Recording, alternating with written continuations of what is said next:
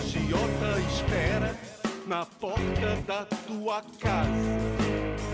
Você vai continuar fazendo música? E você vai continuar fazendo música? Todas as gravadoras. Bom, gente, assim começa mais um episódio do Odsecast. Dessa vez um episódio especialíssimo, né? O nosso especial do Dia Nacional do Cinema Brasileiro. Vamos falar de três filmes, né? E já começamos, né? Com nada mais, nada menos que Rogério Skylab. Você vai continuar fazendo a música. É uma música que, bom, fala muito também, né, do, do, do, do, de quem tenta se envolver com cinema aqui no Brasil, né, infelizmente. Não só com o cinema, com a cultura em geral, né, muito difícil se Sim. ganhar dinheiro com a cultura no Brasil, né, é, aliás... É, é, só substituir a música, foi o que você falou, né, só tirar a música da letra, botar cinema que tá tudo certo. Pois é, ainda mais vindo do Skylab, né, que tem uma história muito curiosa, né, que eu não sei se é o momento pra gente contar é, sobre isso agora, né, mas mais pra frente, né, melhor deixar mais pra frente, contar um caos que aconteceu aí, uma entrevista do Skylab pro pequeno caos. É, é. que faz muito sentido com o primeiro filme que vamos abordar, mas enfim, né? Bom, nós vamos falar de três filmes hoje e cada um aqui escolheu um filme.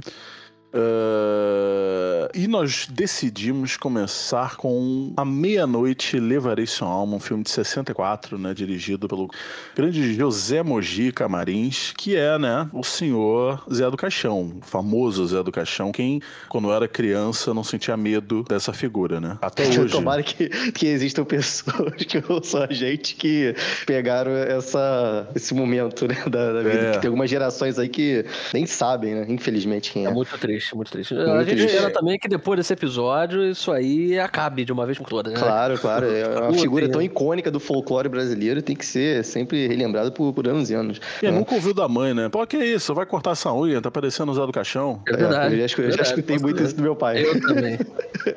pois é, é um, é, uma, é um personagem que ficou, né, pra, pra história, né? É. Bom, eu acho que o senhor Guilherme vai, vai ter um, um, um trabalho facilitado né, com essa sinopse, porque é uma pequena, né? Uma curtíssima sinopse, eu acho. É, as minhas sinopses geralmente já são. Eu tento fazer com que as sinopses sejam curtas, elas nunca são, né? Então acho que pela primeira vez eu vou conseguir, né? Então, o José Mogi Camarins vai facilitar a minha vida, né? Olá, cavalheiros, saudações ouvintes. Aliás, saudações especiais aos nossos ouvintes. Afinal de contas, estamos falando diretamente da Semana do Cinema Nacional, o Dia do Cinema Brasileiro, que é comemorado no dia 19 de junho uma data muito importante, numa, numa arte que infelizmente foi muito vilipendiada é, desses anos que se passaram. Não vou entrar nesse, nesse tema ainda, a gente vai disso, né? É, vai falar muito, muito. Mas voltando aqui ao A Meia-Noite Levarei Sua Alma, um clássico absoluto do cinema brasileiro, que tem uma importância realmente muito grande para a produção cinematográfica nacional. Afinal de contas, estamos falando do filme, do primeiro filme de terror, né? O José Mogi Marins, ele é considerado o pai do cinema de terror. E essa é a primeira aparição do Zé do Caixão, é o primeiro filme com o Zé do Caixão, que é interpretado pelo próprio Zé Mojica Marins. Zé do Caixão é um coveiro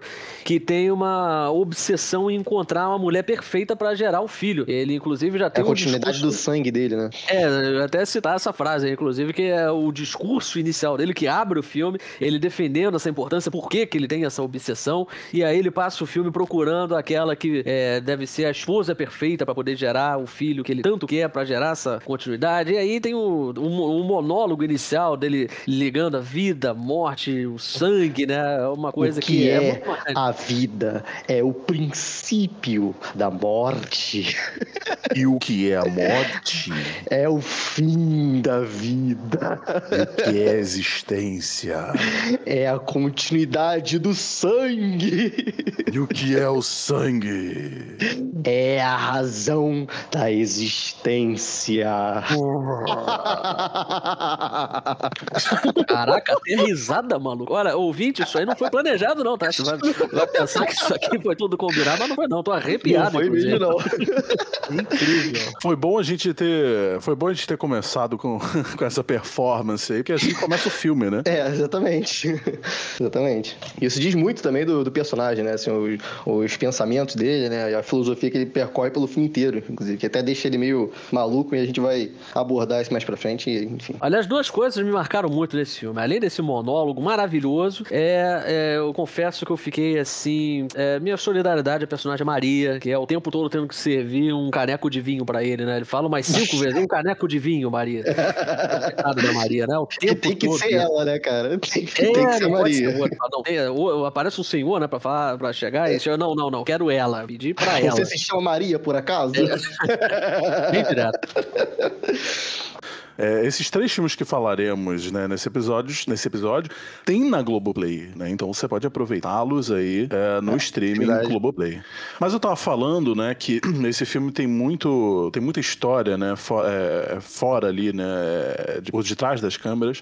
é, e, e de dificuldade, né? O Mojica, ele teve muita dificuldade para fazer esse filme, né? É, é contado que ele teve que vender a casa, o carro, é, que vender coisas aí para ele conseguir produzir esse filme, né? É, e aí pediu ajuda até para outros cineastas também, né? A, a compartilhar alguns rolos de fita, né? Que sobravam das filmagens dos amigos dele. E é, não só isso também, a gente tem que contar que o filme ele foi lançado nos primórdios da ditadura militar, em 64. Então, não só por esse filme, mas o resto da carreira do Zé Mujica Marins, ele foi um dos cineastas mais procurados pela ditadura militar. Eu realmente era um cara que chocava, né? Fazia Perseguidos, no filmes- caso, né? Não tão procurados, né? É, perseguido, exatamente. Muito perseguido. O Zé do Caixão, aliás, o Zé do Caixão, né? É, é, é meio com- é muito complicado a gente chegar e desvencilhar os dois, né? Um, são a mesma coisa, né? Não dá pra dizer que é só a mesma coisa, porque o Zé do Caixão é um personagem muito filho da puta, né? Desculpa o meu francês, mas ele realmente é uma Mas acho que o Mojica, ele você. não se sentia mal, né, de chamar ele de Zé do Caixão, porque Não, claro que não, claro que é o não. personagem da vida dele, né? É, exatamente. O personagem surgiu um pesadelo, né? Inclusive, na- até na, na biografia dele, que eu tô aqui é, procurando o título, acabou que me fugiu agora. Mas na própria biografia do, do José Mojica Marins, ele cita que essa inspiração pro Zé do Caixão veio de. Ele falou que veio de um sonho, mas na verdade um pesadelo, né? Porque ele diz que é, nesse sonho, ou no pesadelo, ele é arrastado por um jardim, e aí depois ele pensa que na verdade não é um jardim qualquer, é um cemitério, e aí é por uma figura encapuzada, toda vestida de preto, levando ele até a lápide dele. Ele falou que foi uma coisa assim tão traumatizante que ele resolveu basear completamente. Ele criou o personagem Zé do Caixão baseado nessa memória aí, né? É o argumento inteiro do filme, né? Com, com, um pesadelo. Aliás, eu, eu tenho que aí analisar a infância do, do, do Mojica, porque, olha, pra ter um pesadelo desse, senhor amado. Ah, e vem logo do sonho, né, cara? Quando eu terminar de ler meus livros do Freud, eu faço uma análise sobre o, o Mojica. A a gente tava falando aí da dificuldade que tem pra fazer o filme, né? E aí é, há, há histórias que contam que o Mojica, na verdade, é, quando a gente fala de cinema, principalmente cinema nacional, né? Que a gente sabe que como, como as coisas são difíceis é, para quem trabalha com cultura aqui no Brasil, né? De, de conseguir se sustentar trabalhando com isso, né? Só que o José Mojica Marim, na verdade, ele sempre teve o apoio da família. Ao contrário do que acontece aí, não só no Brasil, mas no, no restante do mundo, né? É, ao contrário do que, do que diz a música que abriu é, o, o episódio, ele sempre teve o apoio da família. Então, por exemplo, quando o Ricardo fala, "Ah, vocês falaram, ah, porque teve que vender coisas, os próprios pais tiveram essa ideia, né? Porque ele que- queria financiar o filme, né? Eles queriam apoiar né, a arte do filho. E aí eles mesmo que deram essa ideia, é, parentes participaram, e aí tem até uma história curiosa é, sobre a, a adolescência dele, né? Quando ele ganhou a câmera V8, é, os amigos de- dele diziam que ele só flertava com garotas que tinham família grande, muitos irmãos, porque ele falou que ele poderia colocar todos eles nos filmes dele. É, quando ela tinha uma família curta, assim, ele não se aproximava muito. ah, incrível, maravilhoso. A biografia é Maldito, foi lançada pela editora Darkside. Então Amo aí, se alguém editora, Incrível. Essa biografia, inclusive, ela foi escrita pelo André Barcinski, né, muito conhecido no meio cinematográfico, inclusive, e pelo Ivan Finotti. Então, Maldito, editora Darkside. Agora, é, a gente tá aí, né, nessa, nessa coisa nostálgica da, da, da vida do, do Mojica, e como que a família dele era, era preocupada e, e- e vendeu as coisas pro filme, só que o filme, né, entrando no filme, é uma, história macabra, né? Completamente. bem pesada, né? Bem, pesado. É um cara que tá ali, ele é um cara sem escrúpulos, né? É um cara que, é, se ele quer fazer alguma coisa, ele vai fazer. É independente das consequências. Aliás, não tem consequência, né? Olha, né? Mas final Até a tem, gente né? até, Até tem, tem. né? Consequência. até tem, mas demora um pouco, né? Ele já Demora é meio bastante. conhecido ali da cidade como buller, né? Ele é o cara que ele intimida todo mundo, ele já chega é, com, a- com as suas poses bem caricatas, né? Ele deixa todo mundo bem assustado, assim, ele enfrenta qualquer pessoa, seja o tamanho que for, né? Pode ser o cara mais forte, o cara mais magricelo, ele, ele tapa a briga. E é isso, ele representa tudo que é tipo, mal do ser humano. Ele é o cara completamente misógino, é, o cara estupra, mata, faz tudo que quer e, enfim, É um vilão representa... sem redenção, né? É- Ele é o vilão, o vilão que não tem como ter redenção, e é interessante que ah, o roteiro respeita isso, apesar de estar nessa época, a gente vai falar aqui das partes técnicas, já vai falar do, do lado técnico do filme também, e tem até o que falar assim, de, de negativo, mas eu queria exaltar principalmente porque é, não há assim uma tentativa de humanizar o Caixão, porque ele é um personagem Ah, carismático. Como negar Sim. que ele é um cara carismático? E, e isso aí, é, isso impediu dele ser encarado como um verdadeiro monstro. Ele é, é, sempre- as pessoas estranham, ele é uma figura estranha para as pessoas, as pessoas têm medo dele,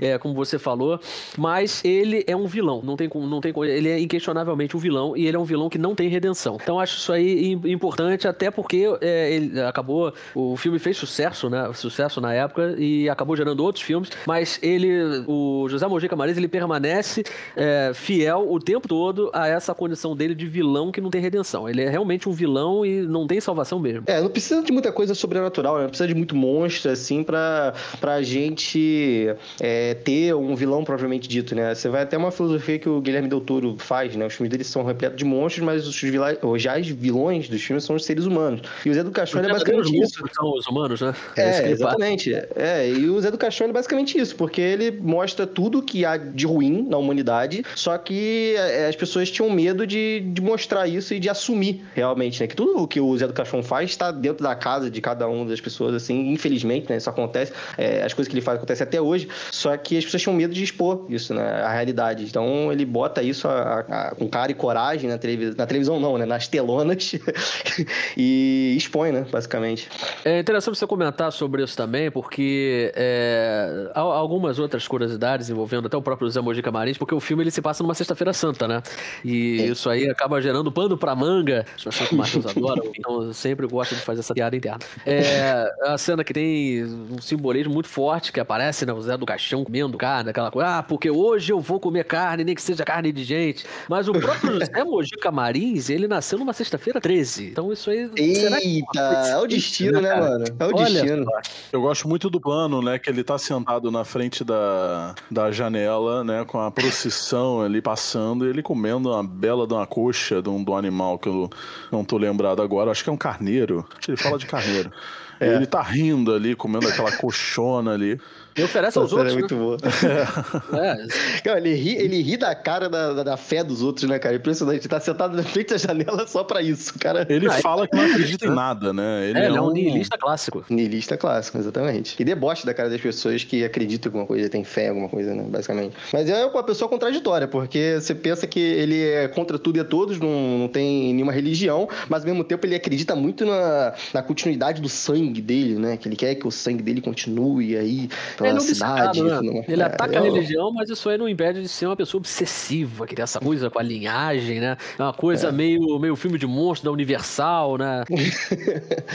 É muito bom. Essa série que o, que o Matheus citou, ela, ela é incrível. né? É, E tem uma frase antes que acontece que que eu lembro que a gente tava vendo aqui em casa com eu e o Matheus, que a mulher dele fala assim: Cuidado, hein, Zé? O diabo tenta. Aí ele fala: Se eu encontrá-lo, o chamarei para jantar.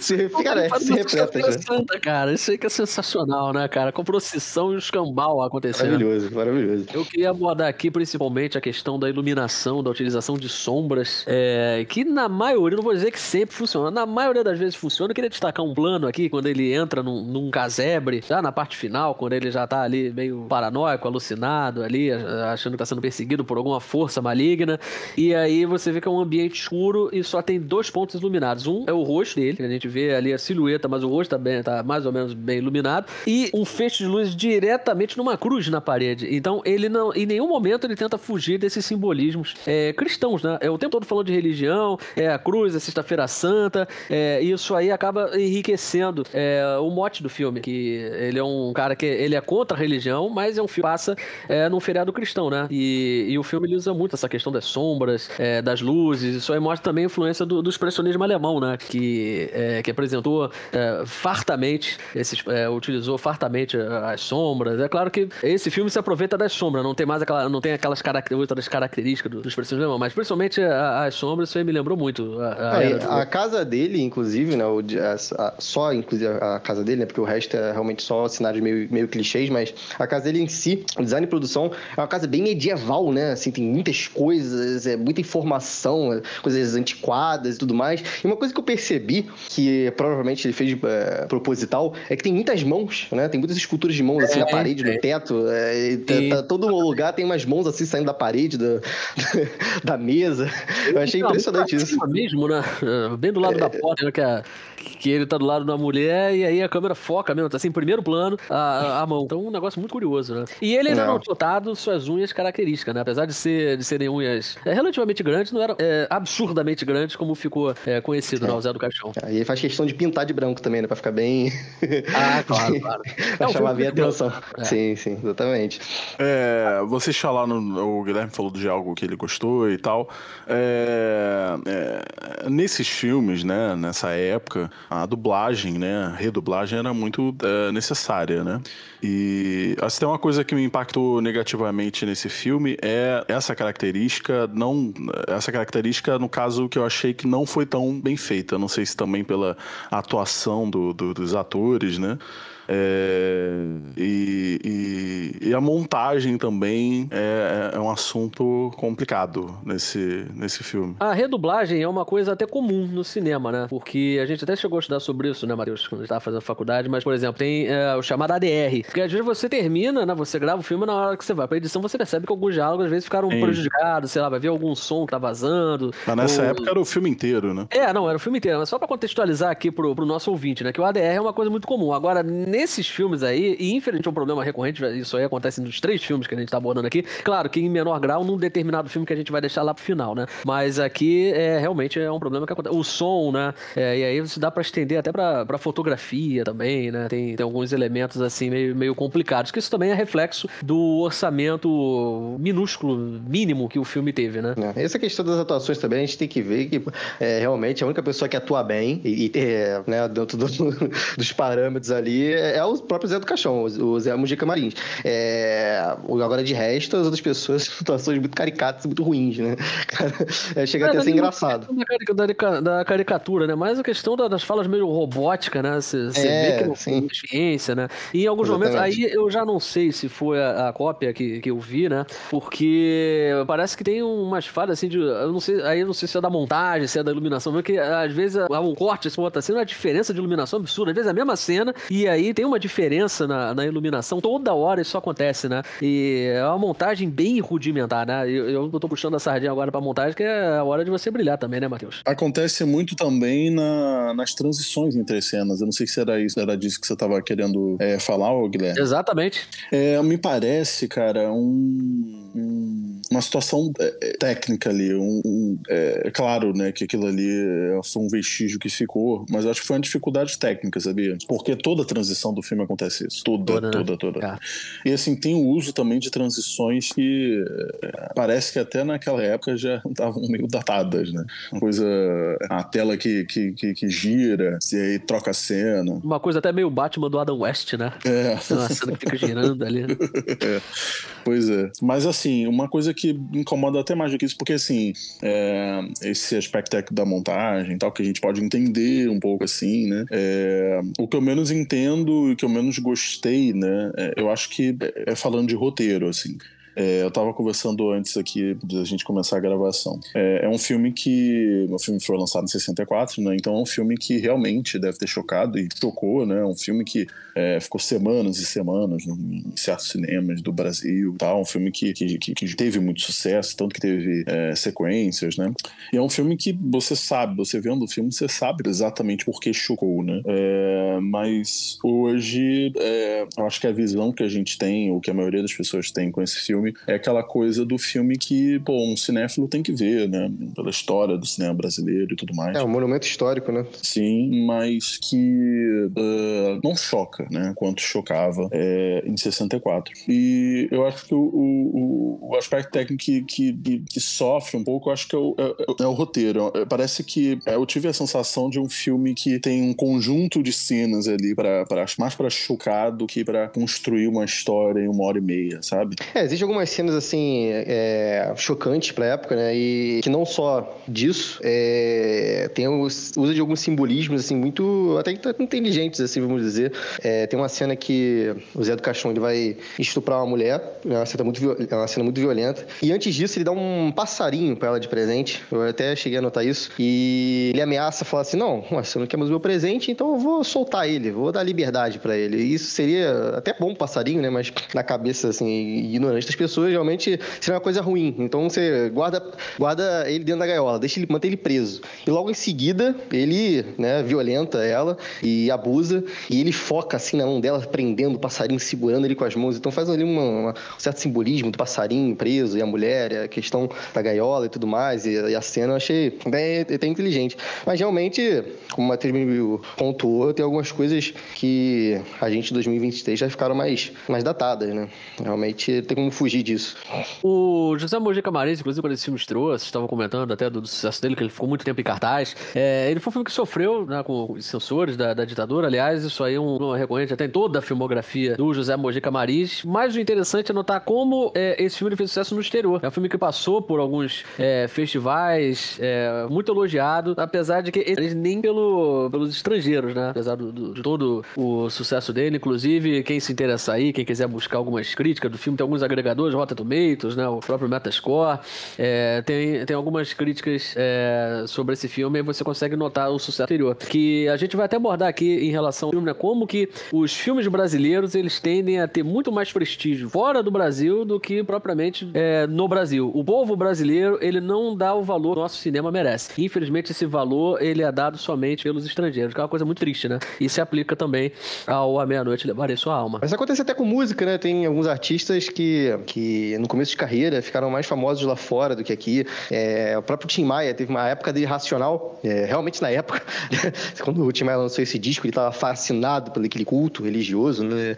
É, as pessoas estranharam os álbuns que ele lançou. Mas quando foi lançado lá fora, as pessoas acharam incrível. Realmente tem um instrumental muito pique e hoje em dia a gente percebe que é, é muito bom realmente a, a, o instrumental da música, algumas letras e tal, mas né, não só Zé Mujica Maris é, sofre com isso, mas muitas outras pessoas da indústria sofrem. E nesse caso do Tim Maia, não vou adentrar muito nesse assunto, mas no caso do Tim Maia até facilmente dá para explicar bem fácil, né? Porque o é, as pessoas lá de fora devem ter desconectado, né? A música, a, a questão do ritual e, do, e da religiosidade e focado no que realmente interessa, que é a música, né? E sim, sim. eu acho que é uma coisa que acontece muito aqui no Brasil também com cinema, né?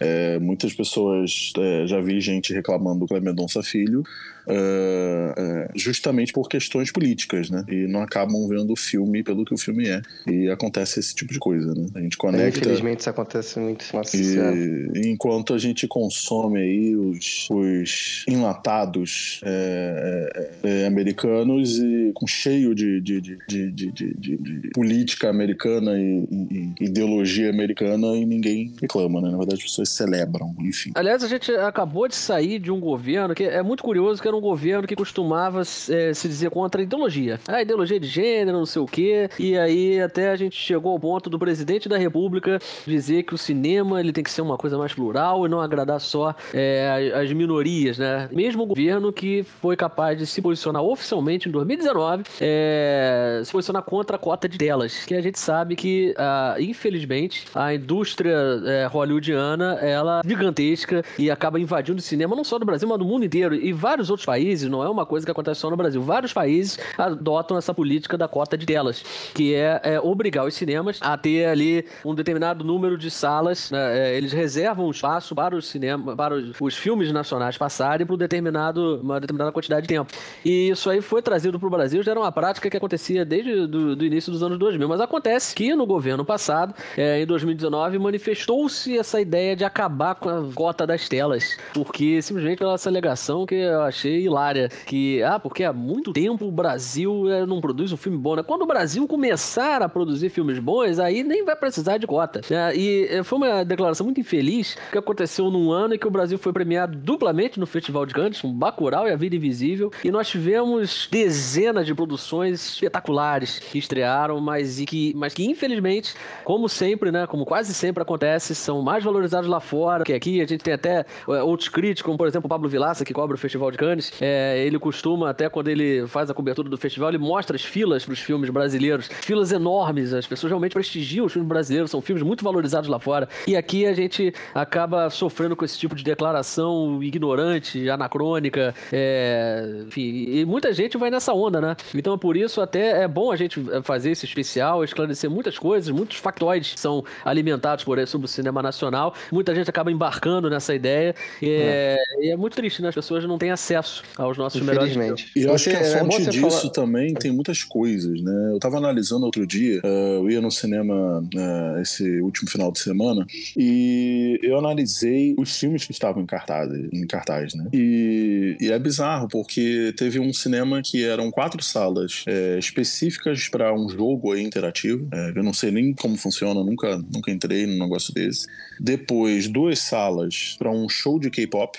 E as outras quatro salas era Flash, Velozes Furiosos 10, tinha um filme do Tubarão lá, do Caralho A4. É, quer dizer, nada assim brasileiro, nada. É, quer dizer, as pessoas têm acesso a isso, né? E entra essa discussão até que é muito complicada, né? Até onde está o, o, problema né, nas pessoas, né? Do acesso das pessoas ao cinema nacional. Porque se nem o nosso, se, se nem o nosso próprio cinema divulga, né? Exibe eles, né?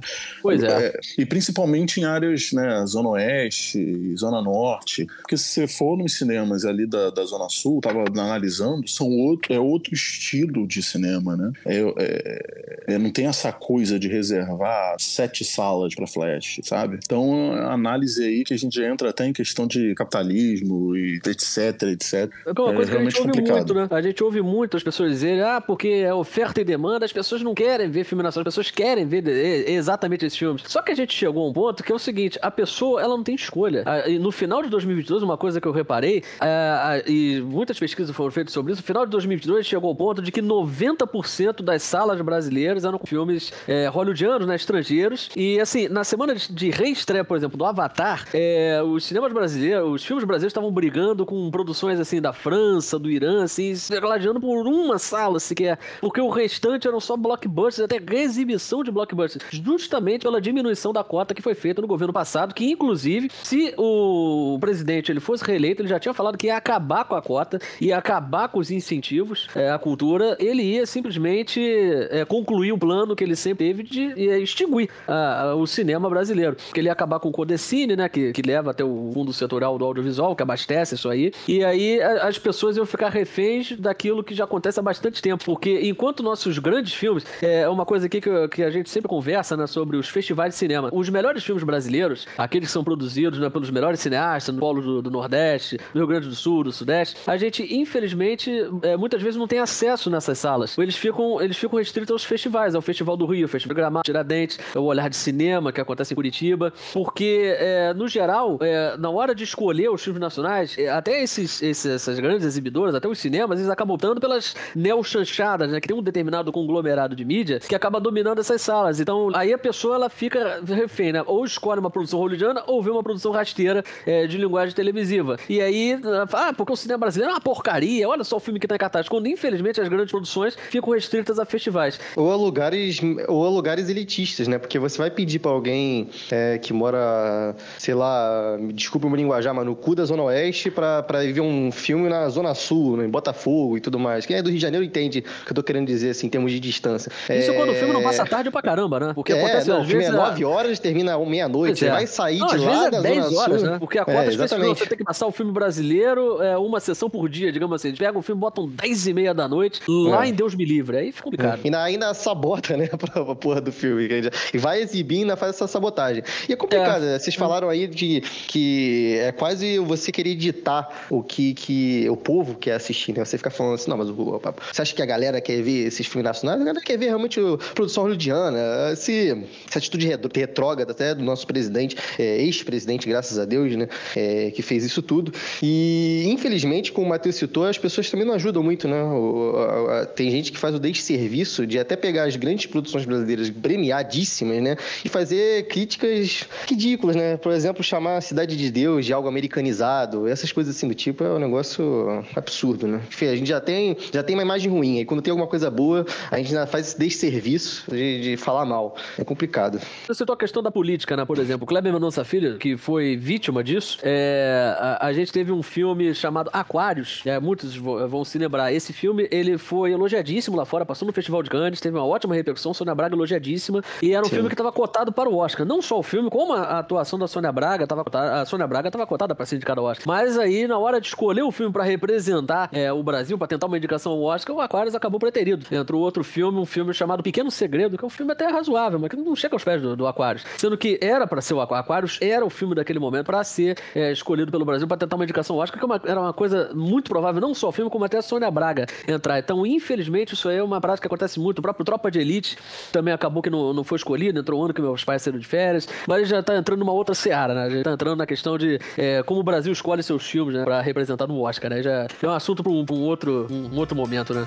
O rei chegou e já mandou tocar os sinos na cidade inteira. É pra cantar os hinos, hastear bandeiras. Eu que sou menino, muito obediente, tava indiferente. Logo me comovo pra ficar contente, porque é ano novo. Há muito tempo que essa minha gente vai vivendo amor que é o mesmo batente, é o mesmo batuque. Já ficou descrente, é sempre o mesmo truque. E quem já viu de pé o mesmo velho ovo, hoje fica contente, porque é ano Bom, agora chegou a hora de falarmos de nada mais nada menos. Essa eu confesso foi uma escolha minha. Eu falei, olha, é um episódio de é, porra, dia do cinema nacional tem que ter Eduardo Coutinho, né? É um, Claro. um cara que, que fez parte da minha história do cobrimento, assim, né? Do, do, do- do- do- das minhas referências né, de cinema. Que me lembro muito bem, que vi Babilônia 2000 junto com o senhor Guilherme Verdade. né, na faculdade foi um momento muito muito legal, muito, muito emocionante, porque eu não era uma pessoa muito que eu, ah, vamos ver um filme, vamos, ah, vai ser um documentário, não, raramente, né, acontecia isso. É, talvez um que eu me lembre seja o Ilha das Flores, sabe? Mas eu não era um cara muito ligado com documentário. E quando eu vi, né, um, um filme do Eduardo Coutinho, né, eu vi na faculdade Edifício Master, vi, vi o Babilônia 2000, depois eu vi outros, mas na faculdade foram esses. E foi muito emocionante. Enfim, vamos falar de Babilônia 2000. Como a maioria dos filmes do Eduardo Coutinho, a premissa é muito simples, né? Vamos ali subir, né, ao Morro da Babilônia, ali Chapéu Mangueira, Babilônia, né? E vamos é, é, é, é, filmar, né, o início dos anos 2000, né? A virada do século, né? E é isso que ele faz. E faz com um primor absurdo, não é mesmo? É com essa simplicidade que vem a genialidade do Eduardo Coutinho, né? Porque ele dedicou a virada do ano nele, o ano novo de 1999 para 2000, para fazer esse documentário e gravar a reação dos moradores do Morro da Babilônia. E com perguntas simples, ele consegue, assim como todos os filmes, assim como o Matheus falou, ele consegue arrancar histórias é, impressionantes, né? Ele tem esse dom de da lábia, né? Eu tenho certeza que conversar com esse homem deve ser uma maravilha. Infelizmente, ele já faleceu e tá aqui pra, pra gente homenagear ele. Ele eternizou, né? Ele eternizou a história dele no, no Claro. cinema. Ele é um cara que, olha, todo, todo. Quando eu vi Edifício Master, eu tive essa mesma sensação que eu tive revendo Babilônia 2000. Que parece que o cara ah, roteirizou aquilo ali, né? Que no sentido de. Parece que se, se terminasse o filme e falasse assim: todos são atores. né, Essa história é inventada. eu ia acreditar, porque é uma seleção de histórias incríveis, assim, que é algo que surpreende. É, o último documentário que ele fez, que é o, o Jogo de Cena, ele brinca com isso, né? Porque é, ele fica tenta o tempo inteiro enganando a gente com o jogo de cena, se, se a questão é fictícia, se não é fictício, se é roteirizado, se não é. E é genial, é incrível. Eu, qualquer documentário do, do Coutinho, ouvinte, se vocês quiserem ver, vocês vão se impressionar. É maravilhoso. Qualquer um que vocês quiserem ver, fica a dica.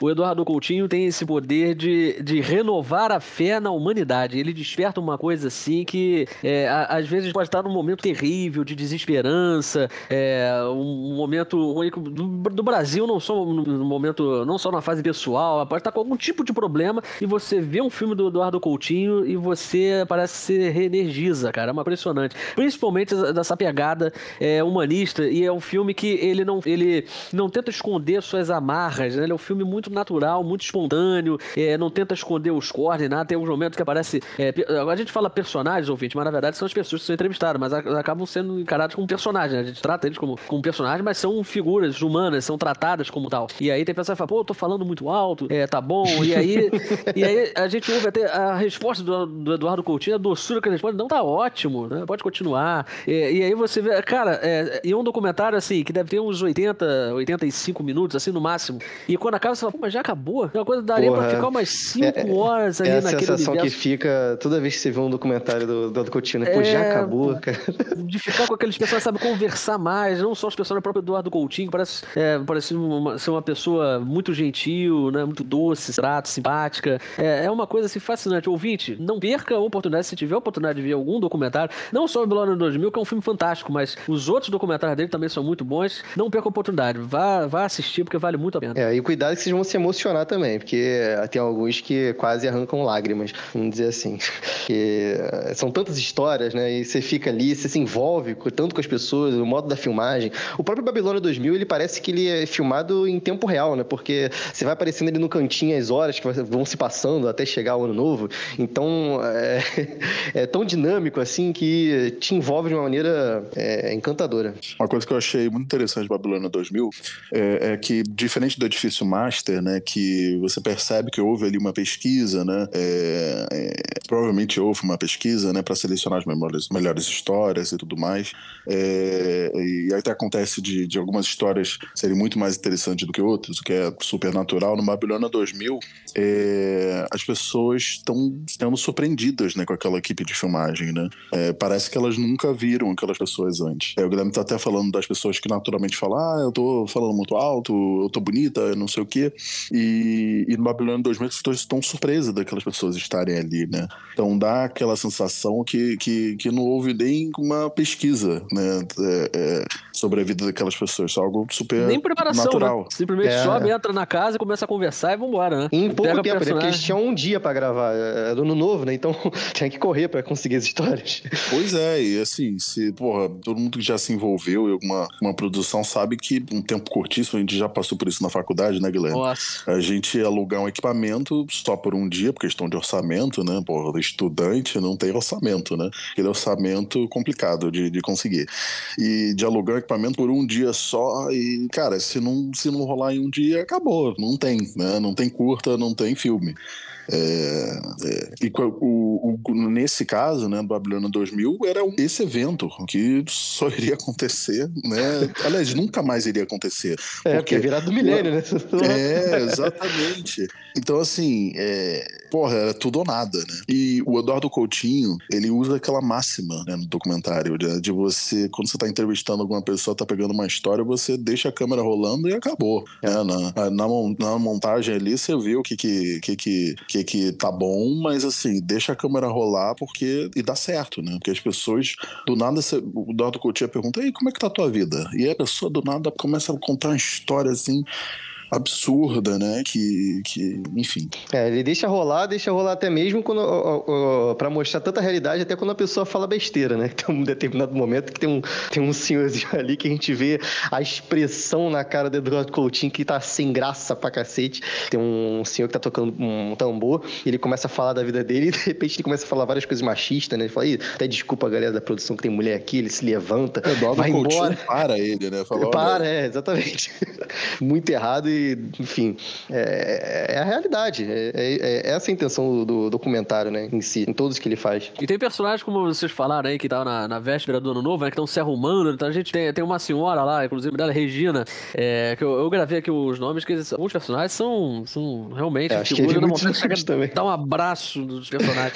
é, e aí essa Regina tá, tá com um negócio no cabelo, acho que é uma touca, né, que ela acabou de pintar o cabelo, e aí ela tá lá no corre-corre e tal, mas aí tá conversando com eles, aí oferece coisas, né? Pra. Ah, você quer um, fiz um mousse, você quer um mousse, né?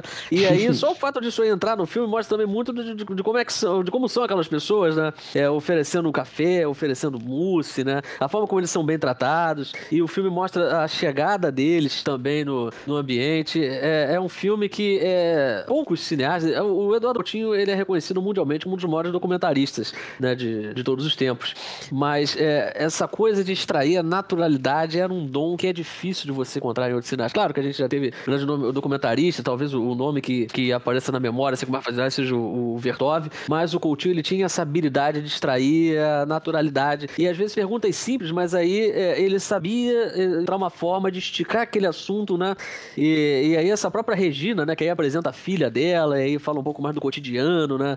Ah, e- e- incrível. Eu, ouvinte, você me perdoe porque eu sou suspeito de falar, eu sou apaixonado por esse filme, como o Matheus falou, a gente já viu junto na faculdade. Eu ainda eu acho o Master ainda mais fabuloso ainda do que, do que o Babilônia 2000, mas são, são filmes apaixonantes. Não, e é, você falou isso da habilidade dele, né, de extrair as coisas. É, vendo o filme, parece assim, cara, pô, esse cara, que ele, ele, ele, ele é quase um psicólogo, né? Quem já fez terapia sabe que às vezes o- é a mesma dinâmica, né? O psicólogo fala, pergunta um negocinho, daqui a pouco tu tá falando do, do negócio que aconteceu, do não sei o que, do não sei o que lá. parece que ele tem essa chama de, de, de psicólogo, que as pessoas. Ele pergunta um negócio e as pessoas já vão falando é, tudo, né? Sim, aí extrai declarações amorosas, né? Problemas, a pessoa fala né, do- dos problemas com uma facilidade absurda. E, e às vezes ele faz uma pergunta assim que é muito complexa e a resposta é, é muito simples. Né? Às vezes o inverso acontece. Ele pergunta o que é vida? Né? Ao contrário do Zé do Caixão, né? Que tem uma, uma versão, né? uma visão muito particular né, disso. E o que é vida? Aí a própria explicação da pessoa às vezes é muito mais simples do que a gente imagina, né? E aí dá pano pra manga, ele aproveita aquilo ali, ele vai alimentando aquela conversa. Então, olha, tem, tem a declaração de amor, tem um que é, que é o, o Jorge, no caso, que ele já, que eu não vou me separar da Creuza nunca, ele fala como ele é feliz naquele ambiente. É, e aí tem um outro que mostra um, um casal, e aí é um casal que tá passando por uma crise de ciúme, né? Ah, porque o cara não pode nem ver rabo de saia. Então, essas são coisas que às vezes a pessoa pode olhar assim e pensar, pô, mas aí não tem, não tem o viés, não tem o. A pessoa que não tá acostumada, né? Falando aqui diretamente com o vídeo que tá muito acostumada a ver documentário, ele pode pensar assim, pô, não tem objetivo do nada, ele começa a falar é, de, de amor, assim. Mas é, é- é exatamente isso, né, Matheus, que a gente estudou na faculdade, de como é que, como é que se faz a condução é, de um documentário e sem ter exatamente. É claro que, como você falou, tem preparação, se escolhe os personagens, mas não tem um Tem roteiro, vários né? tipos também, né, de documentários. Sim, exatamente. É, tem o estilo de documentário meio Michael Moore, né? E tem o estilo documentário do, Eduardo- do Eduardo Coutinho. Dá pra fazer essa separação assim, É, bem o Michael extrema, Moore é né? aquele cara com. Pô, você inicia o filme, ele tem um viés, né? Claro, É. né? Ele apaga o outro, o outro lado quase que totalmente, né? E segue o viés dele. O Eduardo Coutinho tá ali pra não, pra retratar é, a realidade. Claro que, assim, é, se a gente entrar em questões de montagem, etc., acaba que tudo, tudo tem um pouco de viés, mas assim, do- da forma que é produzido, não, não, não tem, né? A realidade pela, pela realidade. O Guilherme falou, do, acho que é do Jorge, né, o Guilherme? Sim, que ele fala que, que ele nunca vai se separar da Creuza, etc. E ele mostra um presente que ele deu pra ela, que é uma, uma árvore. E você que vê aquela árvore ali, que, é, que assim, aos nossos olhos não, não tem nada de especial, né? Mas que pra eles tem, né? É um. É um Não, e é uma Um cena muito linda. Ele tem, ele tem maior orgulho da, da, daquela, da, da plantação dele e tem tanto significado, né, cara? Que você acompanhar o crescimento da, da, da- da sua plantação, você ter todo aquele cuidado e tudo mais, é, é o, o presente, ele, no sentido, ele pode significar tanta coisa e ter bonito de formas. né, Meus pais, variadas. meus pais têm, têm um negócio parecido. Meu pai há muito tempo deu, eu acho que até se chama planta pé de elefante, alguma coisa do tipo. E essa, Ah, essa acho que já me falou planta, da uma vez. ela só Muito um período do ano, assim, um negócio assim. E a árvore tá aí até hoje, a planta. Tá até aí até hoje, vai lá e floresce, depois fica só uma planta normal, né? depois floresce de novo e aquilo ali tem um, tem um, né, tem um significado todo especial. E esse filme, ele tem essa coisa, praticamente toda a história tem uma nuance, assim, que é, e que, que é muito bom. A própria, a própria pessoa que você tinha comentado, Guilherme, ela oferece mousse, oferece Coca-Cola, né, pra produção, né? Né? É... Que é a Carolina, né? Eu falei até que era, era a Sim. Regina, mas a Regina é outra, olha, tá de cabelo branco, Carolina. né? Parece. É. E ela fala, não, eu me acho muito bonita, né? E você vê, né? A câmera capta que ela tem essa, essa vaidade, né? Ela, ela é uma pessoa vaidosa, né? E a câmera capta isso muito bem. Até quando ela vai falar da filha dela, ela fala, não, olha minha filha, minha filha é um avião, né? Minha filha É. É um modelo. E ela se dá pra ver muito na- nas frases dela, que ela diz que ela nunca fica sozinha, que a vida é muito curta pra isso, né? O Dado Coutinho até pergunta pra ela por que você. Por que você nunca fica sozinho? Aí ela fala, porque a vida é muito curta, tem questão da saúde, que ela fala que ela quer se priorizar e tudo mais. E, e é a Regina que, você- que, eu- que você estava fazendo a, a confusão. Até não tem uma frase que ele pergunta que o que, que ela que, é, queria né, da vida do dono, o desejo que ela quer, ela fala que arrumar um emprego. E assim, é um pouco que fala da realidade, né, assim, da, do, do povo da. Teve muita gente ali. também, né? A maioria, falando assim, cara, pra mim, só vai trocar de 99 pra 2000, não vai acontecer nada, não. Não vai mudar nada. né? Felizmente não vai mudar nada, o Brasil vai continuar do jeito que tá. É, Aliás, como já diria o Eric Romer, né, que todo bom filme é um documento, é um retrato de sua época, né? Ele mostra como é que estava a situação econômica na época, como as pessoas eram descrentes, né? Não acreditavam muito na, eh, no Brasil, na economia brasileira na época, realmente não acreditavam que ia mudar muita coisa e, de fato, né, o Brasil continuou tendo dificuldades, né? Acabou que eles estavam certos, né? Tem até. Mas antes de falar disso, vou comentar da, da Carolina, né? Tem uma- uma coisa que me emocionou muito que ela é, ela vira pros móveis dela, móveis muito simples, mas ela vira pro móveis dela e fala: olha, isso aqui tudo eu paguei, né, sendo diarista. Isso aqui tudo eu comprei com o meu trabalho, não sei o que. Aquilo ali é, é, enfim, muito emocionante. Esse papo, você falou de globalização, né, Guilherme? Tá na minha cabeça e eu achei que você falou. Não, né? você Não, falou de globalização. Não, não falei exatamente de globalização, mas é um tópico que vale a pena abordar. É, o que o, o Dado Coutinho tá, tá conversando com uma pessoa, né? Com duas pessoas, né? Na, na- e, Uma laje. é, não, não é numa laje. Elas estão sentadas. numa acho que escada. cor- isso, cortando vegetais, né? É, vai preparar uma E- salada de maionese, inclusive. Isso. É. E eles Tá batata. Elas até É. falam que os pais moram ali, mas elas não moram mais, mas que os pais nunca sairiam dali. É, e aí, do nada, né? Um tio dela começa a falar de globalização, né? E contra a globalização, né? Ah, Verdade, contra verdade. a globalização. É. Enquanto o Brasil acreditar nessa história de globalização, a gente vai continuar. Muito interessante. Você vê como é assim. que era na época, né? Esse tipo de coisa. E, e a outra, a fã de Janis Joplin falando de chip, né? Ah, aquilo ali é incrível, né? É. Porque depois da pandemia ainda, né, cara? Como é que deve estar essa senhora hoje em dia, né, cara? Poxa. Como é que não tá também, né? Não Como é sei. que não tá também? Ele já começa o documentário com ela, né, cara? Ele já bota ela pra falar um monte de coisa, ela fala que ela foi hippie, que não sei o quê. Eu achei inteligentíssimo ter começado com ela, cara, porque é impactante, né? O moleque tem uma história é, impactante. Ela até vira trilha, né? Sonora do filme. É, é, exatamente. Ela, ela- a primeira música que ela canta é Bobby McKee. Muito bom essa música. Muito bom, muito bom. E depois ela canta até uma. Esqueci o nome agora. Mercedes-Benz também. A E Joplin. é Duas, uma duas mulher que, que tem um apelo religioso muito grande, né? Ela fala que é, ela tem muitas teorias, né? Fala que até Vidas 2007, é, vidas passadas, que até 2007 o mundo vai acabar, né? Vai ter arrebatamento. E Exatamente. O, o E o Eduardo Satanás vai identificar isso. os outros. É, E o Eduardo continua alimentando um espetáculo. Isso, né? Com uma seriedade absurda. É, como é que vai ser isso? É, Não, a gente né, sobreviveu, a gente sobreviveu os sete anos de- das trevas que a Fátima colocou, sobrevivemos a pandemia e ao Bolsonaro, né? Então fica aí pra é, Fátima que Ou já certo. houve, né? Já houve, já as pessoas já foram arrebatadas, né? E nós estamos com um chip na testa. É, pois é. E uma, uma, uma, uma história também, eles não tem uma hora, determinado momento que eles descem, né? De dia até eles conversam com, com um vendedor de coco. Vocês se lembram ah, sim, disso? sim, verdade, verdade. E Lá esse vendedor de coco aí, cara, ele é uma parte importante do filme. É, gera muita discussão, né? Ele é um cara que citou algumas coisas polêmicas e outras que são muito atuais, né? É um filme que tá ali se passando no último dia de 99 e tem um determinado momento ele comenta que, porra, eu fui um, um dia ali no Bradesco, cara, nenhum negro, né? Os negros construíram esse país, não tem nenhum negro trabalhando no Bradesco. E olha que ele é um cara que ele não é negro, né? Um cara branco. E eu tava comentando com o Ricardo, porra, hoje em dia, né, se isso, se essa, se esse, se essa frase estivesse no documentário, né, que foi produzido em 2023, o que que falariam, né? Que o cara tava lacrando. E eu quero saber o argumento dessas pessoas, um cara em 99 notando uma coisa dessa, e o pior, em 2023 a gente ainda poder falar essa mesma frase em relação é, a várias situações que a gente, que a gente vê por aí. É, é muito engraçado o, o, é, a, a, maneira como ele vai abordar esse assunto, né? Porque ele começa de uma maneira que assusta e depois ele tenta se explicar. Ele fala algumas coisas meio polêmicas, que o Brasil precisa derramar sangue, né?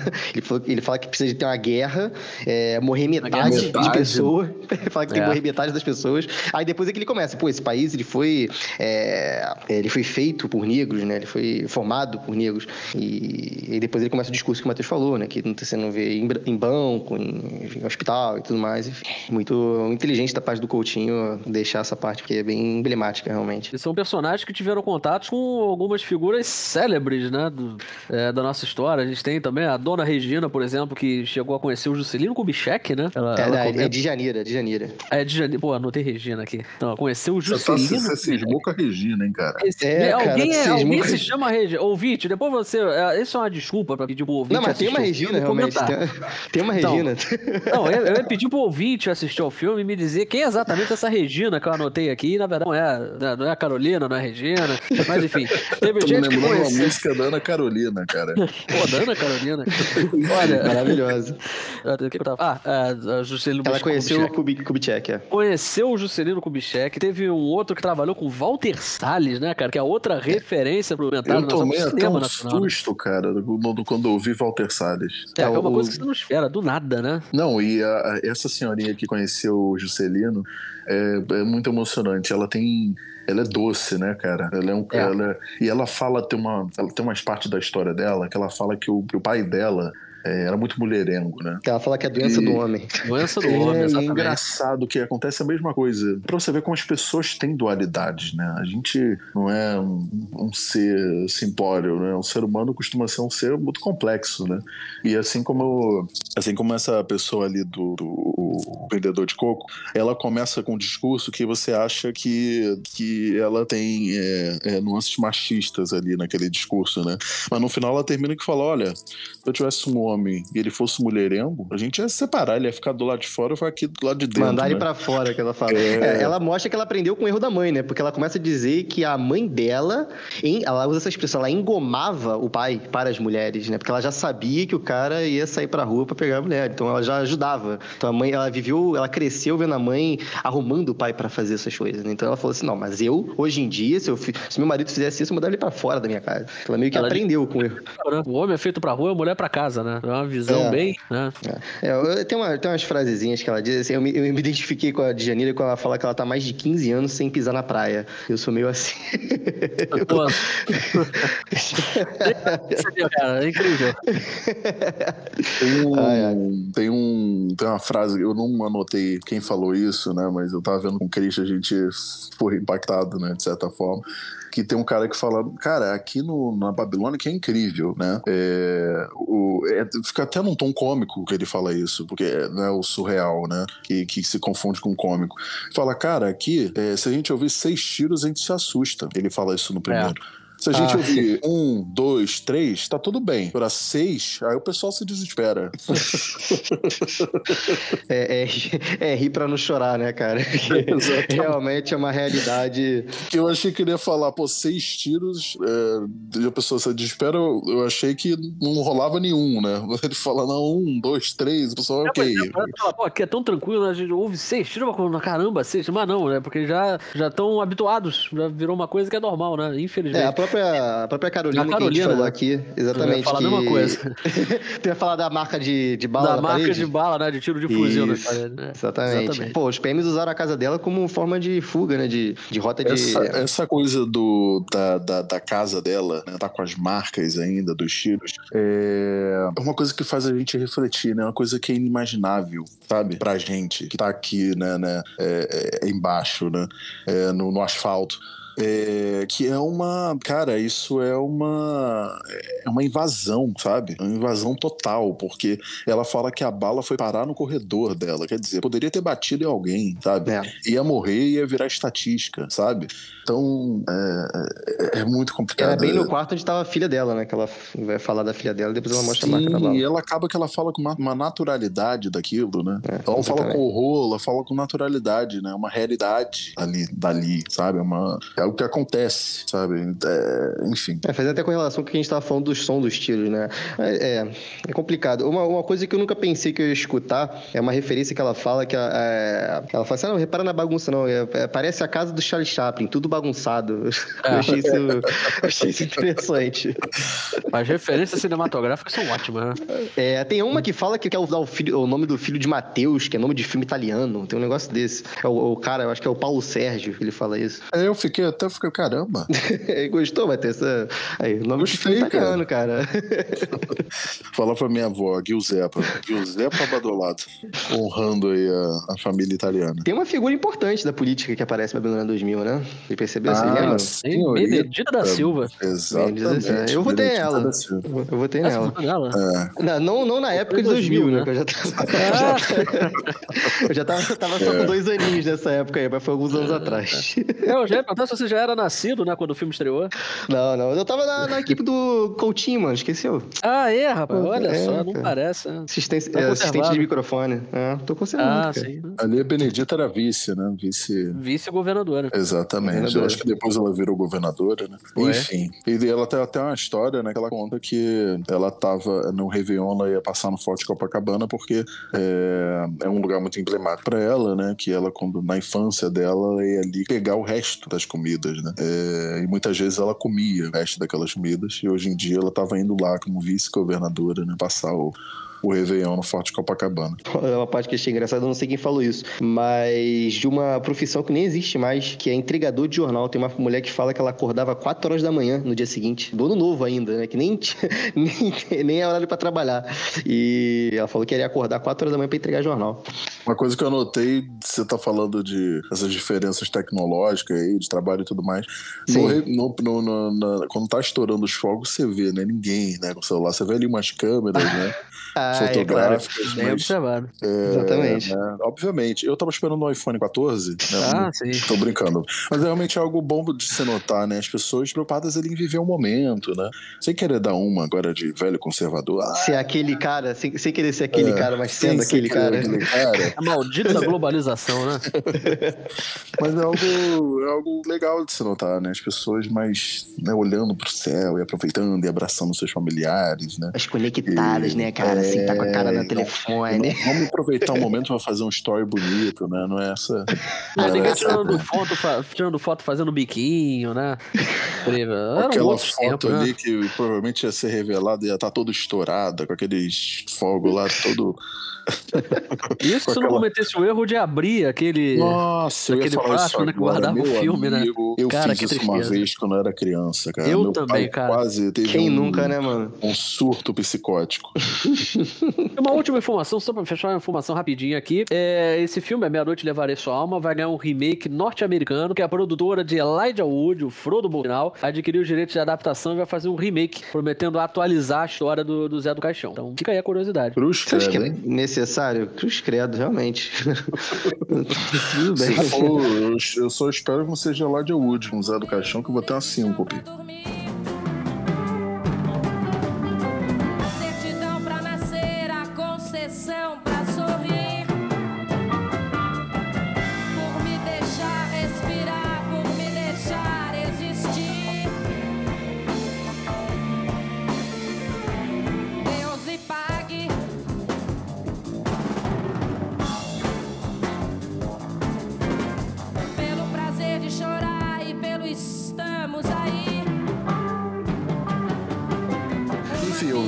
Vamos falar de Pagador de Promessas, né? Filme de 1962. É, dirigido por quem, senhor Guilherme? Anselmo Duarte. Grande, Grande Anselmo. Duarte. Pois é, e é um filme, né? O primeiro filme a ser indicado a um Oscar, né? Um filme brasileiro a ser indicado a um Oscar, um filme que ganhou a Palma de Ouro no Festival de Cannes. Então, assim, é um orgulho, deveria ser um orgulho é, para todo brasileiro. Por isso que ele foi escolhido hoje, não é isso? Bom, gente, aconteceu mais uma, mais uma situação que agora é, o Ricardo tá sem computador, eu fiquei sem computador hoje e o Guilherme é, tá com um problema de picote é, no microfone dele. E agora ele tá com a voz diferenciada, vocês vão perceber.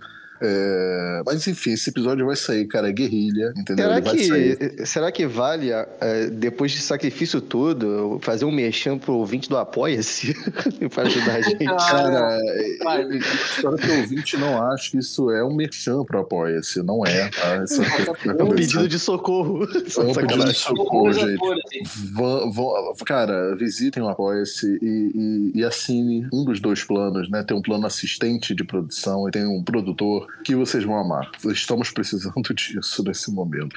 Senhor Guilherme, se eu tava falando do pagador de promessas. Eu tenho muito orgulho de ter sido a pessoa que indicou né, o Pagador de Promessa para esse episódio, que é um dos meus filmes favoritos. Não só, um dos, não só o meu filme nacional, brasileiro, né, no caso, favorito, como um dos meus filmes favoritos. É um filme excepcional, tem muitos méritos técnicos, dramáticos, narrativos. A gente vai é, analisar cada aspecto filme, esmiuçar as características dele, que é um filme que está muito à frente do seu tempo, né? E infelizmente, como a maior parte da nossa filmografia, para variar, não recebe o valor que merece, né? Vamos ver até quando que a gente vai valorizar mais os produtos estrangeiros do que nossas criações, da nossa arte. É, inclusive, obrigado, Guilherme, por ter indicado esse filme. É, eu fiquei muito feliz de quando você falou que é pra gente botar no especial, que ele já tava, assim, quase marinando demais na minha watchlist e foi necessário, assim, para assistir essa obra de arte. Achei incrível do começo ao fim. Talvez tenha chegado aquele momento da, da sinopse, senhor Ricardo. Se você puder dar aquela sinopse que você é muito bom, né? o que, que você Ah, acha? é? Vai ser o Ricardo Ah, eu vou dar a sinopse, Claro, cara. escolhi o Caraca. filme, né, pô? Então, né? Então, Tá ouvinte, passar o é, o personagem de Benches of Sharing, é, quando ele perde o burrinho dele, ele paga uma promessa que vai carregar, vai carregar a cruz.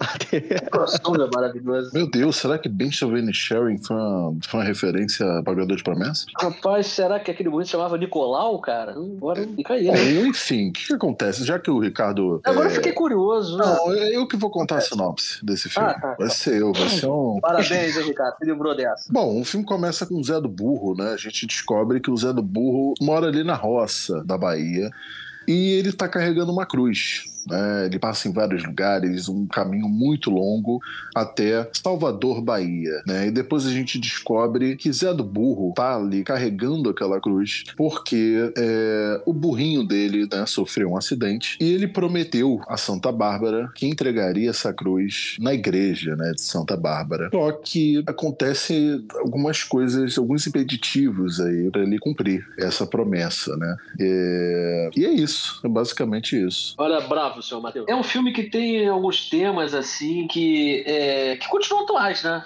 E, infelizmente, o Brasil é um país que parece que não, não evoluiu muito, né? E ele fala de alguns temas muito sensíveis na sociedade. É um filme que fala de, do sensacionalismo da mídia, de, de intolerância religiosa, é, enfim. Sincretismo religioso. Exato. Tem delírio religioso também, né? ele fala bastante. Abuso de autoridade também, principalmente de, de sacerdote, né? Que é uma coisa, assim, é, inimaginável. Bom, quando o Zé do Burro chega ali na, na, na- na igreja de Santa Bárbara, né?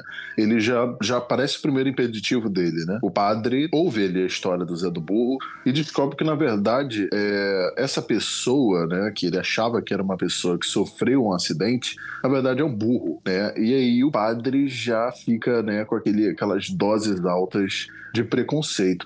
Isso que ele descobre depois, né? Que essa promessa foi feita é, não a Santa Bárbara diretamente, mas foi feita num terreiro, né? E foi feita essa promessa a Yansan, né? Que é, Uma divindade no candomblé, né? uma divindade do candomblé e ali por meio do sincretismo religioso era conectado com a figura de Santa Bárbara, né? E aí esse, esse padre resolve que, bom, essa cruz não entra na minha igreja nem ferrando, né? O roteiro é muito genial, né, Matheus? Assim, porque a gente já começa o filme com o personagem Zé no, no terreiro, né? Com as músicas do candomblé e tudo mais. E a gente vai acompanhando a trajetória dele até chegar na, na, na igreja. Igreja. E o apelido Zé do Burro vem realmente nesse diálogo, depois que a gente descobre que quem tinha se machucado foi, era o burrinho dele. É, esse diálogo que ele tem com, com o seu Olavo, até então a gente não sabia também o porquê dessa motivação dele. E é assim que a gente vai descobrindo. E é, existe até umas frases, assim, icônicas, né, que a gente escuta.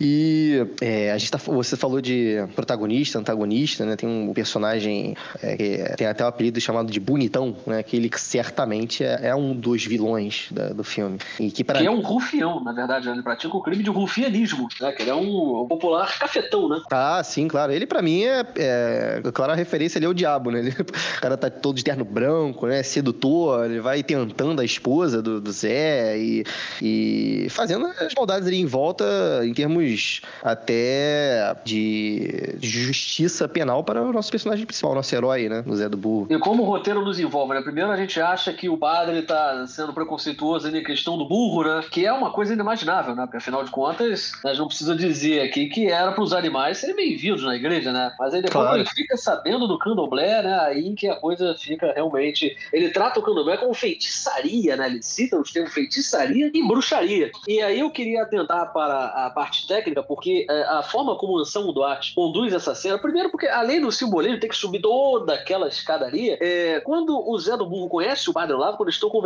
pela primeira vez, a câmera faz questão de colocar os dois no mesmo nível. Então, os dois conversando ali, tranquilo, mas a partir do momento, no exato momento que o padre descobre que a, a promessa né, tá sendo paga, que a, a, foi feita para Yansan, no caso, ele sobe a escada e aí já fala como se ele tivesse num tom superior. A câmera faz questão de posicionar, de, a câmera faz questão de fazer uma hierarquia, estabelece uma hierarquia entre os dois, e aí o padre olhando para baixo e o Zé do Burro olhando para cima. E essa é uma lógica visual que ela permeia a narrativa. O Anselmo Duarte, ele foi muito feliz quando ele dirigiu o filme, ele, ele demonstra um conhecimento de linguagem cinematográfica que é uma coisa impressionante, é, até porque é, seria muito bom que os cineastas de hoje em dia, é, principalmente cineastas estrangeiros, hein, não é só para os brasileiros não, que tem muitos cineastas que estão tá trabalhando em Hollywood que não tem o conhecimento cinematográfico é, de linguagem, no caso, demonstrado pelo Anselmo Duarte nesse filme, do Pagador de Promessas. É, o, o próprio o, a utilização da escada, é quase um, um, personagem do filme, né? Ela tá ali o tempo inteiro, é como se fosse quase um filme de câmera, né? Como você já, já mencionou em vários outros episódios, fica o tempo inteiro naquele ambiente ali. É claro que às vezes muda de cenário, né? Tanto que não é propriamente dito um filme de câmera, mas a, a, o momento do centro, assim, o, do filme é ali na escadaria da, da igreja, né? E envolve muita questão da fé do nosso personagem principal, que isso confunde a cabeça dele. Ele simplesmente é uma pessoa que tem muita fé e ele tem tanto carinho pela, pelo, pelo burrinho dele, né? Pela vida, pelo, pela história de vida dele também, que ele se confunde, ele só simplesmente estava querendo pedir uma ajuda, né? Então ele não se importa, assim, qual,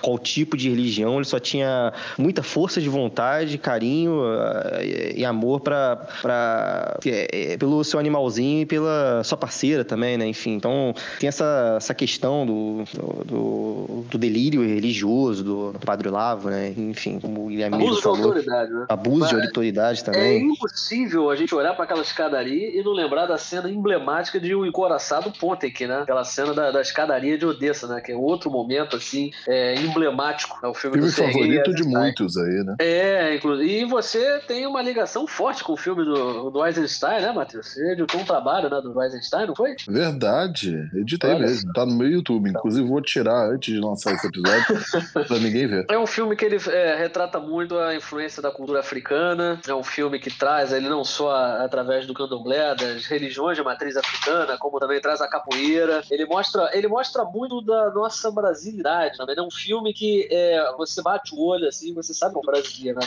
Muito da nossa cultura, da influência da África, da nossa sociedade, né? E, e um, um, ponto que eu queria destacar, né? Não sei se já é o momento da gente trocar é, o assunto, mas eu queria comentar com vocês a questão da imprensa. Como o filme do Anselmo Duarte ele aborda o sensacionalismo, a busca por notícia, né? Às vezes não, tem até uma cena no filme, num diálogo que o repórter tá conversando com o editor, ele fala, pô, mas aí não tem notícia, o cara fala, pô, se você não tem notícia, você cria notícia, né? Você tem imaginação, um cria. Bom repórter cria notícias, né? É, o repórter cria as notícias, é, exatamente, ao invés de ele ir até a notícia, de buscar notícia, não, ele cria a notícia, né? E aí o personagem vai vindo pelo Otton Bastos, que é uma guria carimbada do cinema nacional, é, ele vai e aí acaba criando o, o mito do Zé do Hugo, né? Ele faz aquele artigo absolutamente... Aliás, esse diálogo é incrível, né, cara? É incrível, em porque... minutos ele é genial.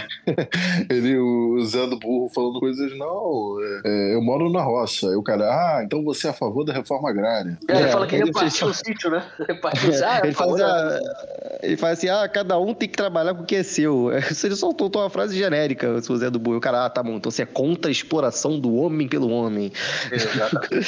Mas acabou que isso né? que fez com que várias pessoas né, é, é, se identificassem com a história né, do Zé do Burro né, e junta aquela multidão inteira ali para pressionar a Igreja Católica como, um, como uma instituição. Né? Isso retrata o fanatismo religioso, né? Não só do, do Zé do Burma, daquelas outras pessoas que passam a enxergar ele até como Marte, né? E aí uma cena Fanatismo já... religioso e as demandas né, da, da- da- do, do povo. Né? É uma coisa que acontece muito é, até hoje em dia, né? Aproveitando um pouco do discurso que a gente estava fazendo entre os filmes, né? Sobre política, sociedade e tudo mais.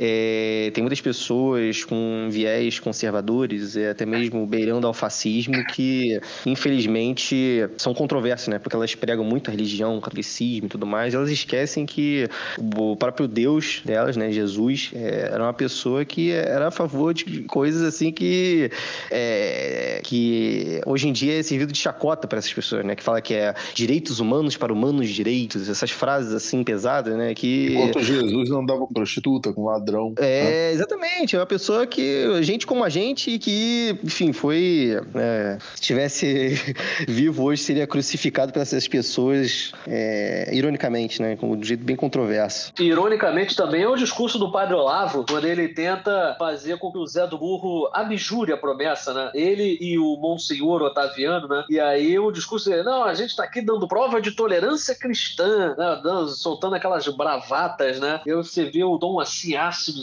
ele é um sarcasmo, né? Do, do texto do, do Anselmo Duarte, né? Retratando essa, é, o abuso de autoridade e também a intolerância religiosa, né? E também retrata um pouco da, da época da ditadura militar, né? Porque tem esse antagonista aí, né? Que inclusive é, acaba ah, levando a mulher do Zé do Burro pra um quarto de hotel, né? Ah, que ele olha aquela notícia do jornal e fala: Bom, agora a gente tem que chamar a polícia, né? Que ele É, é, o um... comunismo, né? Exatamente, ele é comunista, ele é um. Ele não fala provocador, ele, ele é um, Agitador. um agitador, né? Inclusive, o Pagador de Promessas foi lançado em 1962, né? Dois anos antes do golpe militar, né? De 64. Ele comentou um negócio do jornal, cara. Tem um, um racó incrível. Ah, tem, eu anotei ele. Porra, foda. É, tem algumas frases, assim, emblemáticas, né? Você tá falando do jornal, tem uma cena que aparece que é o novo Cristo prega a revolução. Tem umas coisas, assim, que, que pegam bastante, né? Tem um momento que é, até um dos personagens que a gente tava falando sobre religião e como confundiu a cabeça do, do Zé do Burro, né? E que é uma coisa natural de uma pessoa que tem fé. E um dos personagens cita que é, essa questão do preconceito do padre, ele fala assim, a santa é a mesma, mas o padre tem medo da concorrência e perder seu negócio. Isso diz muito, diz muito sobre o filme em si, o catolicismo, e, é, na, naquela A época até hoje em si, dia. né? No, no geral, né? hoje, Exatamente. né? Até hoje em dia, os mercadores da fé, né? A gente vê até outras religiões, né? além do cristianismo, a gente vê é, outras religiões que utilizam a igreja como negócio. É, Inclusive, é, outro filme nacional que aborda isso aí de forma um pouco mais contundente é o Nas Ondas da Fé. Tem o episódio do Estreia da Semana, inclusive, falando de como a igreja é, se aproveita dos, dos cristãos, né? do- dos fiéis, é, tratando os fiéis como clientes. Que é um Não, e a absurdo, gente né? Não hoje, pode né? deixar essa deixa do comércio de falar que o Zé do Burro trouxe o comércio pra ali, né? Tem um cara vendendo a poesia dele. é, e- Parece e- um grilo falante, né? Tem um cara, Ah, o é dono do bar, né? Que, o dono do bar que, que tenta um, merchan ali, né? Pra ele comer o, o café da Sanduíche. manhã. Sanduíche, exatamente. E a, a reunião, né, que você até mencionou do Racor, né, Matheus, no jornal ali do Bom Senhor e do Bonitão, mas uma reunião ali da cúpula da igreja discutindo que não, porque a igreja ela tem que entrar em ação, ela tem que se envolver, mas não para poder tomar partido ou até se sensibilizar com o caso do Zé do Burro, mas sim porque estava passando uma posição antipática da igreja, né? Seria justamente isso que o Ricardo falou, da perda de prestígio, que seria ruim pro negócio, né? Que depois o, o poeta que cita até Castro Alves. Você vê que até as referências são, são espetaculares do filme, né? É, e vem muito da, da, da hipocrisia, né? Porque tem uh, certos momentos que até fala que é, se ele deixasse o Zé do Burro entrar, não seria mais uma igreja, em sim um santuário de falsos pagões, é, pagãos, né? É, quem, quem, disse, quem disse que só deixar o Zé do Burro, a, a igreja ia começar a entrar só falsos pagões, né? Tem tantas, Pagãos. Que pagamos, é. Enfim. E a escalada de acontecimentos que é impressionante até se entregar ao caos absoluto. Caos absoluto, assim, entre aspas, né? Que é um caos ordenado. Estamos falando aqui de um filme dirigido por Michael Bay, por exemplo, que é um caos, né? Que você não entende nada que está acontecendo. Mas o filme tem uma escalada até é, culminar num clímax é, em que tem um, um dos finais mais é, emblemáticos que se possa imaginar, que a gente não vai dar spoiler aqui, né? Imagino que não seja adequado de dar spoiler, ainda mais num grande filme como esse. Mas tem Sim, um claro. plano, tem um plano que mostra é, a cruz entrando em contato com a porta da igreja, né? E aí a câmera, quando vai acompanhando, mostra a cruz na a parte de cima da igreja invertida, que mostra os valores invertidos da igreja, né? o simbolismo desse plano da, da cruz de cabeça para baixo, né? De, de ver como que a, a situação foi toda invertida. Que você vê um fiel inocente, humilde, né? Como o Zé do Burro, e aí a forma como ele é até é visto pela igreja, né? Como a igreja é, é, enxerga essa situação, né? Você vê como é que isso é refletido pela linguagem também. Mais um mérito da direção do Anselmo Duarte. Cara, esse filme ele faz crítica em, em tantos sentidos, em tantos pontos, que vocês citaram que ele foi lançado dois anos antes da, da- do Da golpe da ditadura. ditadura militar. É, eu tenho certeza que se esse filme fosse lançado no golpe, não ia ter ser censurado na hora, com certeza. E, pô, tem coisas que eles falam da polícia, que, é, que, é- que eles falam até, é, é, como é que é? É, Com a polícia é melhor fugir do que discutir. Exatamente. Isso aí justamente como está acontecendo aquele espetáculo midiático, né? Que não foi só quando o jornal fez o artigo, né? Um monte de gente chegou ali, aí formou-se o circo midiático, chegou o rádio pedindo uma palavrinha dele, né? É o jornal tentando colocar ele como Marte, fazendo a população acreditar que ele realmente era um santo. E aí é um momento chave da trama, porque coloca o, Zé do Burro é, quando ele fica é, é, nessa situação, né? De chegar uma pessoa, ah, por favor, cure aqui, não sei quem. E aí ele chega até. Ele chega a estender a mão e dizer, pô, eu não tenho esse poder. Então ele não é esse Marte, afinal de contas. Isso aí também destaca o poder da atuação do Leonardo Vilar, que é um ator que passou, também fez uma série de novelas, mas também teve uma participação marcante no cinema nacional. Eu lembro de um filme muito bom que ele fez chamado Chega de Saudade. É, e é um, um elenco que também conta com a Norma Bengel, que eu acho que é importante de ressaltar aqui, porque afinal de contas ela protagonizou a primeira cena de nu frontal do cinema brasileiro, que foi no filme Olha Os. Cafajestes, do mesmo ano de Pagador de Promessas, filme que foi dirigido pelo Rui Guerra. Inclusive o diretor, é, ele não. é, eu não sei se ele tá muito interessado em mostrar aquela trama ali é, da mulher dele, né? Com o bonitão. É, eu- eu- também talvez seja mais uma forma de mostrar que o Zé do Burro não tá interessado em mais nada, né? Ele quer cumprir a promessa dele. E ele é muito inocente, né? A forma como ele permite que a mulher vá, mesmo a, a- a personagem da Glória Menezes, né? é, dizendo, é, ela chega a hesitar, né? Fala, "Bom, mas é. E aí ele não só permite que ela vá, como ainda dá um dinheiro pra ela, né? Um retrata muito da, da inocência e aí é o Até uma hora que ele é chamado de corno e nem liga. A mulher Corno grita com manso. ele. É, exatamente.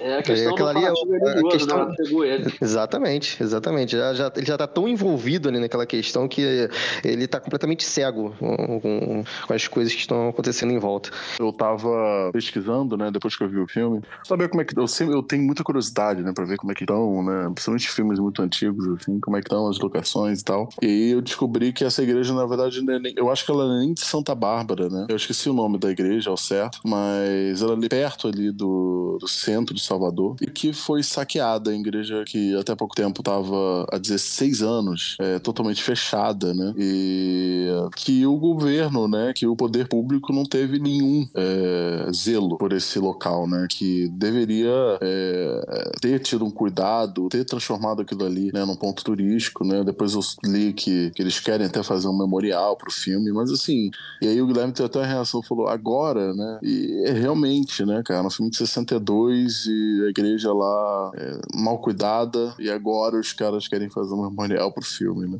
Ainda bem que estão tendo a atitude, mas assim, é, é chocante, né? É chocante você ver a igreja toda né, sucateada. Igreja do Santíssimo Sacramento do Baço. É, na verdade, é a Igreja do Santíssimo Sacramento, né? Mas que fica na Rua do Baço. Bom, gente, é, foi um episódio muito especial, né? Pitadas, né, de política e, e- e questões sociais, né? Que eu acho que em todos esses filmes é, é, tem essa, essa característica, né? Seja é, é, ali na produção quanto na pré ou na pós, né? A nossa cultura não tem como fugir disso, né, cara? O Brasil, ele, desde os primórdios, a gente, é, tanto na, na arte do cinema quanto da música, a gente tá sempre se envolvendo com isso, né? Felizmente e infelizmente, algumas das vezes, né? E que ressalta a diversidade do nosso cinema, né? Que a gente pode não ter uma indústria desenvolvida de cinema como Hollywood, como os grandes centros, mas mostra que poucos cinemas, poucas produções cinematográficas no mundo são tão diversas quanto a, a, a do nosso país. Nosso cinema não se resume a Minha Mãe uma Peça, né? nem nas produções uh, Globo, né? Exatamente, chamadas neo-chanchadas, né? E a gente já passou daquela... chanchada, não é brincadeira. É, e a gente já passou daquela fase, fala, ah, o Brasil só faz, ou faz comédia ou faz filmes sobre favela, né? É, o nosso cinema é muito mais do que isso. Nosso cinema é muito rico e a gente muito tem rico. que valorizar o nosso produto. Com certeza. Bom, gente, é assim termina mais o Odisseia Cast. Lembrem de compartilhar o Odisseia Cast com seus amigos, seus amigos cinéfilos ou não.